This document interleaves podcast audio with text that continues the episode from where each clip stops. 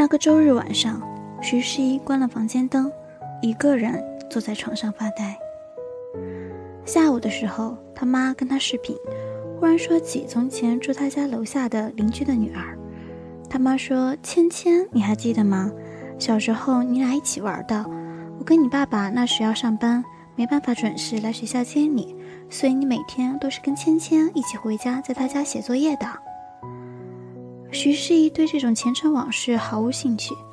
他说：“干嘛呀？你说重点。”他妈说：“我今天碰到芊芊了，她都两个孩子了。哎呀，她还记得你呢，我就跟她加了个微信。我一会儿把她微信推给你，你加一下她呀，你们俩叙叙旧。”徐世义嘴上说好，却拖拖拉拉，直到晚上才发送好友申请。从十八岁来北京读大学开始。他就跟从前的自己一刀两断了。他对家乡那些早早生子的老同学、旧相识充满了怜悯。他觉得他们年纪轻轻就完了。他虽然在北京既没有房子也没有男友，但是他丝毫不羡慕他们岁月静好的小城生活。一个月拿几千块的收入，跟一个平庸的男人结婚生子，每天上班就是说家长里短的八卦，下班就是烧饭带孩子，这样的一生。太恐怖，太漫长了。芊芊很快通过的徐世义的好友申请，他跟徐世义说嗨，徐世义却直接点进他的朋友圈看。他先是看到芊芊在云南洱海的照片，照片里芊芊背了个宝格丽的蛇头包，站在洱海边上，还一连发了九张。徐世义心想，小城市的人就是这样。背个名牌包，恨不得把包捧到胸口让人看；去旅个游，恨不得每天发九宫格定位，而且国内有爱，居然还要定位。往上看，发现上个月芊芊在肯尼亚，照片里背的是 LV 的邮差包。许是有点算了，他心想：我都没去过欧洲呢。芊芊发朋友圈发得很勤，有事没事一天都能发两三条。从朋友圈里看，芊芊在家乡开了一家花店带咖啡厅，时不时秀一下自己的拉花水平。芊芊差不多每个月都出去玩，临近一点的去香港、去广西，远一点的也去意大利、去土耳其。在芊芊过生日的朋友圈里，有她静静的脸。芊芊自己评论说：“哈哈，快三十了，感谢疼爱我的老公和伟大的雕线技术，让我的三十岁不会很可怕。”徐世义一边惊讶于小城市的芊芊居然也会做医美，同时又惊讶于她会坦诚地在朋友圈里说这些。她之前往下巴打了两毫升的玻尿酸，L 问她：“你最近怎么下巴变尖了？”她说：“有吗？可能瘦了吧。”徐世义看完芊芊的朋友圈，礼貌性的跟芊芊聊了两句，就开始坐在床上发呆。他不得不承认，比他还小一岁的芊芊。已经拥有了他想要的一切，大房子，虽然是在老家附近的三线城市里，最好的小区也要两万一平了。奔驰，虽然是入门款，但在小城市也是拉风豪车了。老公疼爱之余，竟然也很体面，看照片比 L 可能还要更像高富帅一点。可爱的儿女已经及肩，工作竟然轻松又雅致，高频旅游。还是自己都没去过的非洲，他从来没有这么深刻的怀疑过自己。他大学室友里有不少混得比他好的，但他们都不能刺激他。徐诗怡会跟自己说，这是因为他们起点更高。有人本身就是家里五套房的北京白富美，有人混得风生水起，但据说是跟老板有一腿。他一直觉得自己无依无靠的在北京清清白白的活着。能走到今天已经很不容易了，但芊芊让他觉得自己的坚持变成了笑话。他想，如果自己毕业那年回到家乡，凭借自己的学历、长相，那还不是碾压那些小城里的姑娘？那他可能早就风风光光嫁人了，现在都不用上班了。再不济，现在应该也有了自己的房子、车子，而不是像现在这样。每个月其实小心谨慎的花钱，这也不买那也不买，却还是存不下什么钱来。L 的小女友是彻头彻底的城市女孩，转到二十二岁，一路都是父母安排，轻轻松松的上学。十七岁去读加州大学，学的是完全不用考虑就业的艺术史。回国走个过场面试，就被舅舅安排进顶尖 VC。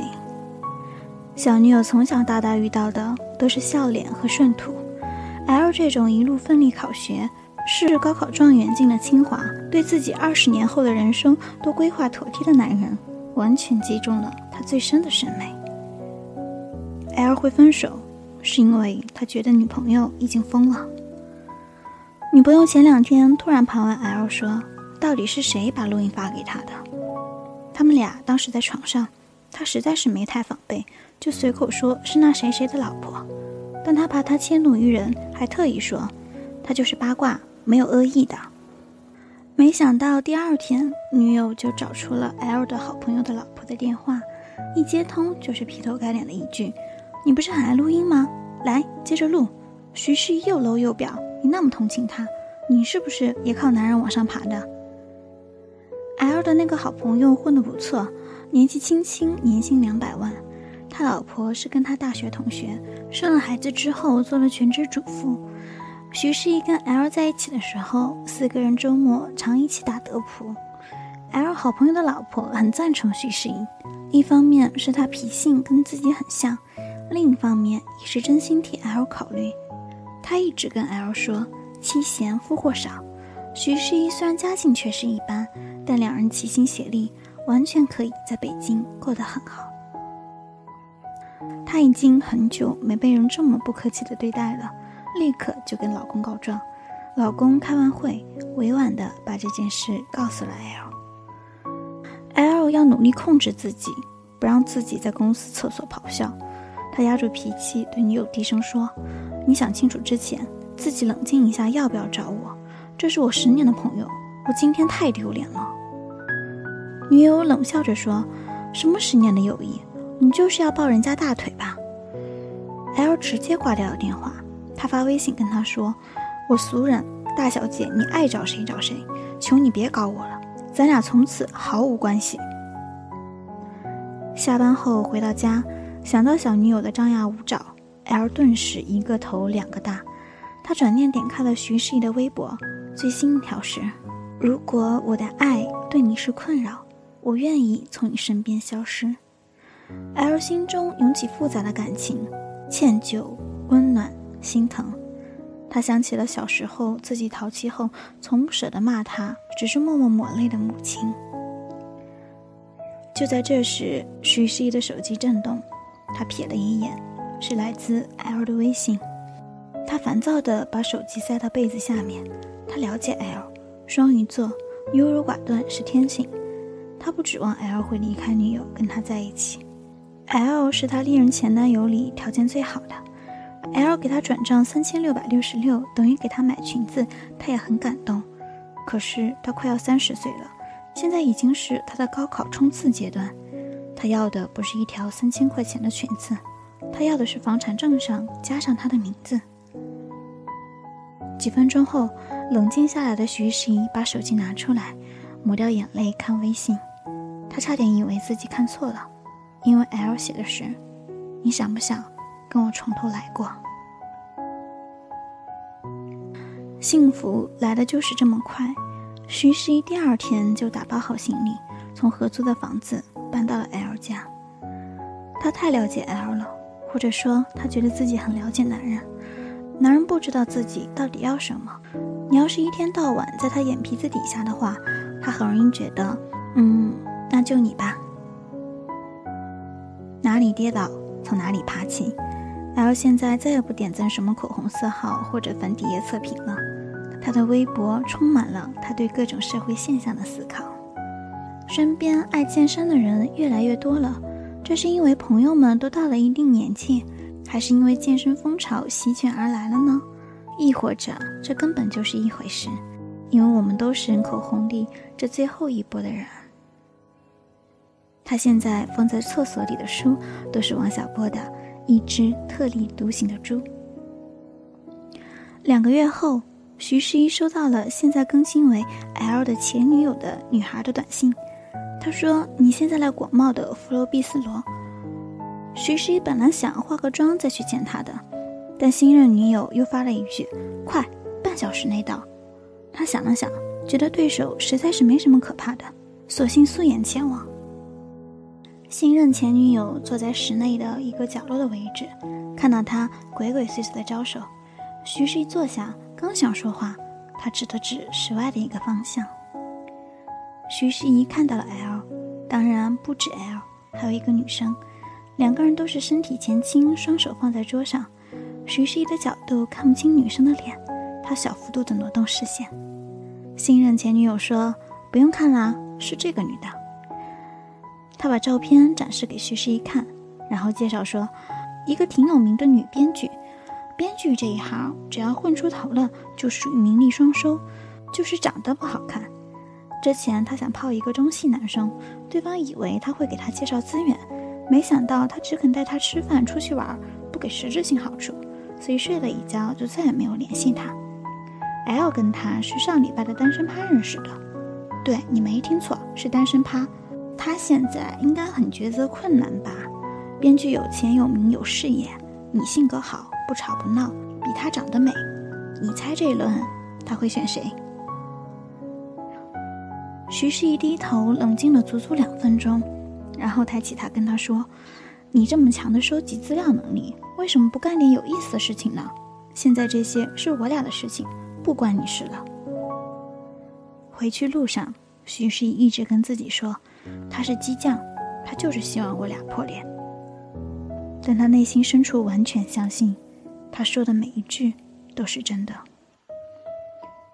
徐十一要求自己不要表现出任何异样，他跟自己说这是都市爱情规则，双方都还保有一定程度的自由。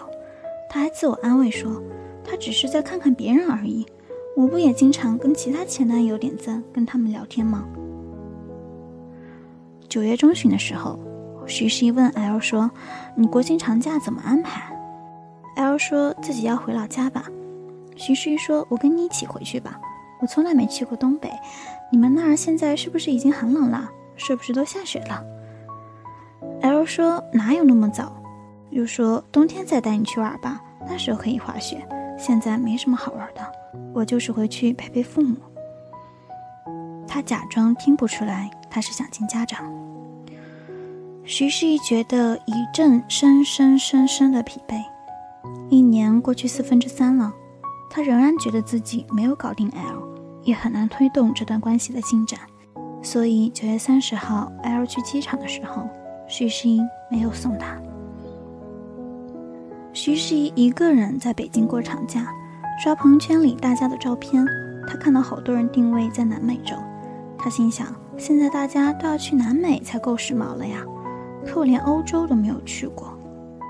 这时候，他突然在前公司同事的照片里看到了一张熟悉的脸，虽然戴着墨镜，他还是一眼看出来是 L。可是前公司同事明明在格鲁吉亚，不是在东北呀。他在群里说这个事，有人说 L 不想一个人付两个人的账，所以偷偷摸摸跑出去跟同事玩了吧。徐世一说：“我肯定不会全让他付的呀。”群里没有人在接话。一个群友私下吐槽说：“我要是她男朋友，我也不想带她一起出去玩。她现在住在她男朋友买的房子里，一个月的房租少说就省了五千，但她觉得自己每月出买菜和外卖的钱就算扯平了。”L 从格鲁吉亚回来，徐十一忍不住语带讥诮地问他：“你不是回家休息了吗？怎么看起来这么累，跟坐了长途飞机似的？” L 没有正面回答这个问题，而是说回家特别无聊，早知道就留在北京陪你了。如果不是 L 实在做的太过分了，他都不能假装没看到。徐十一本来是不想戳穿他的。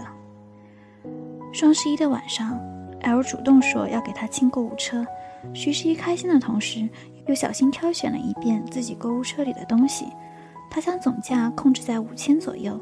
显得自己不那么败家，同时又把一些太便宜的东西去掉了。他还是希望 L 觉得自己用的都是有一定品质的东西。他结账的时候选择了代付，然后就喊 L 快点付款。L 在卧室里，徐熙怕他没听到，就索性走进卧室里跟他说，L 连声说好。徐世怡头靠着他肩上，甜蜜地看着他买单。就在 L 用面容付款的同时，一条微信弹了出来：“既然你今天没去那个单身派对，你要来我家楼下喝一杯吗？”付款成功，徐世怡看向 L，艰难地扯出一个笑容。徐世怡跟 L 摊了牌，他说：“我知道这个事情时，不是我主动想知道的，是你那个前女友喊我去国贸福楼餐厅，然后我看到了你们俩吃饭。你的那个前女友跟我说，你在外面装单身，勾搭了一个女编剧，还把她的全部信息，包括联系方式也给我了。我想她可能是希望我做点什么吧，但我觉得我还是应该跟你谈谈。”徐世怡死都不会想到，他会在双十一晚上再次被分手。他那么无辜又那么大度，可 L 脱口而出的，是你不许联系编剧。然后他闭眼沉思片刻，说：“十一，我们还是分手吧。我对不起你，你还有什么想买的吗？我一起帮你结账了。”很久以后，徐十一才想明白。他是一定搞不定 L 的，上升期的男性最难搞，何况他前女友、编剧三方哄抢，L 更是笃定自己身价奇高。如果早早跟徐诗怡 close the deal，岂不是吃了大亏？他被分手的第二天打电话问前女友，说 L 来找你了吗？前女友惊讶地说没有啊。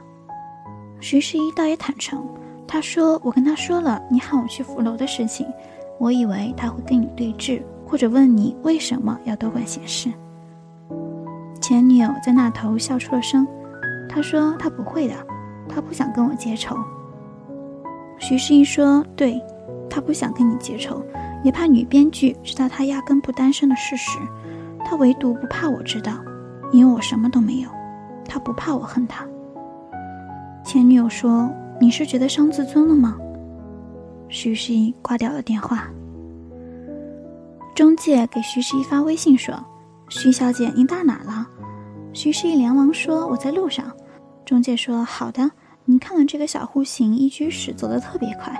这个小区现在只剩三套了，两套低楼层朝北的，一套高层朝西。低楼层的两套都是七千一个月，高层的这一套要加五百。”徐世义一边说：“好的。”一边打开自己的微博，无意识地点进了其中一个账号，首页出现的第一条微博是好友某某今天过生日。徐诗怡拦下一辆的士，一边报小区名字，一边编辑新微博。如果我们还在一起，这是我给你过的第七个生日了。但无论我们关系如何变化，我最在乎的事，就是你的幸福。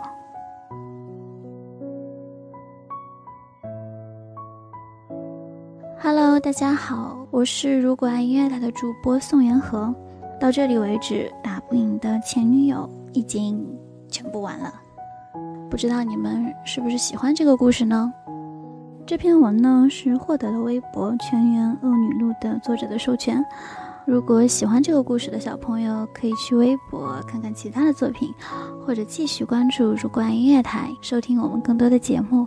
今天就先到这里了，谢谢你。做的听众。